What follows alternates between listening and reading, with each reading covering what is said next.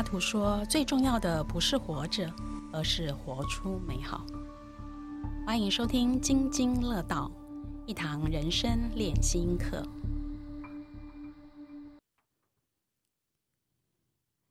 今天的故事：路边的小花。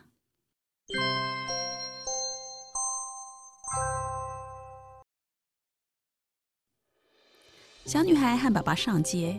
在灰暗的街景中啊，爸爸漫不经心的讲着电话，而小女孩则处处留心，在许多看似不起眼的角落，发现了隐藏的美。是什么呢？是许多美丽的小花，像是路旁灯柱下、墙上夹缝处、公车站后面的斜坡上。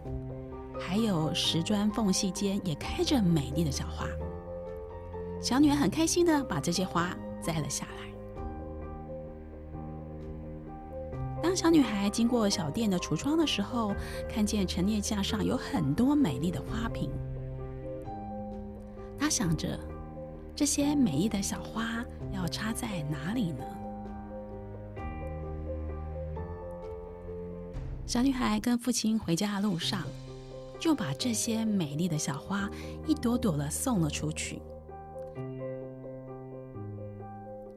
他送给死去的麻雀，希望麻雀能够安详；他送给在公园午睡的人，希望给他一点惊喜；他送给了爸爸的朋友的小狗，将花插在小狗的项圈上。回到家后。他将花送给了妈妈，送给了妹妹和弟弟，最后也自己留下一朵插在耳边的发髻间。小女孩送出这些花，简单真诚的心意，收到花的人们心情应该会变得很愉悦吧，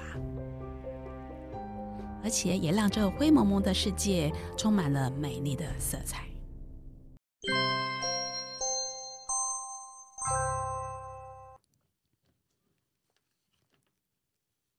我非常喜欢这个故事。这个故事来自于加拿大的作家强亚诺·罗森。他说啊，这故事的创作灵感来自他真实的生活体验。有一次，他七岁大女儿上美术课，所以呢，他去接女儿回家。回家路程大约一个小时，他好想赶快回到家哦，心里还牵挂了很多的事情，所以完全没有留意路途中的风景。但是他却发现女儿一路上都在采集凤梨草、蒲公英、木树花等等的野花，一边采集还一边欢快的唱歌呢。他这才惊觉，原来作为成人的自己是如此的冷漠，总是生活在自我的世界，而忽略了日常生活中简单的快乐和美好。路边的小花出版后获得了很多的奖项。有书评说，这是一本安静优雅的书，关于改变视角、发现日常中的微小幸福。另一位书评说，这是一本感动人心、赏心悦目的作品，歌咏观察力与同理心的单纯力量。我自己喜欢这本书的转折啊，主要在于小女孩看到很多漂亮、美丽、很多颜色花瓶的时候，她却想着：我的花要插在哪里呢？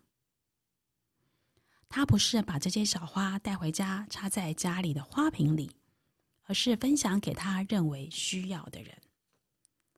多美好的善意呀！我都自叹不如哎。嗯，各位听众，你会怎么做呢？在疫情趋缓的二零二二年底，迈向二零二三年之际，各位听众想好了新年新希望吗？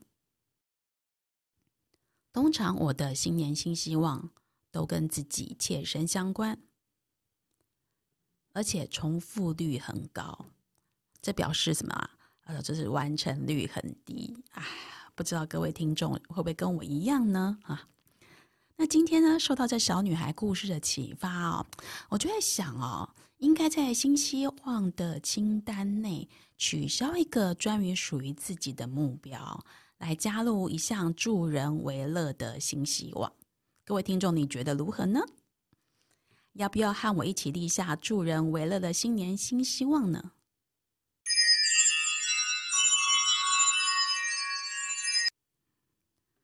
本集的练心课题：做一件事让人快乐。这件事可能是一个微笑，一个赞美，固定的布施，就像小女孩分享美丽的路边小花一样。我的新年新希望就是持续分享有价值的故事。让大家有点感触，有点灵感，有点改变，这就是我想送出去的那一朵美丽的小花。能够分享、能够给予的人更快乐。亲爱的，你要送出的那朵美丽小花是什么呢？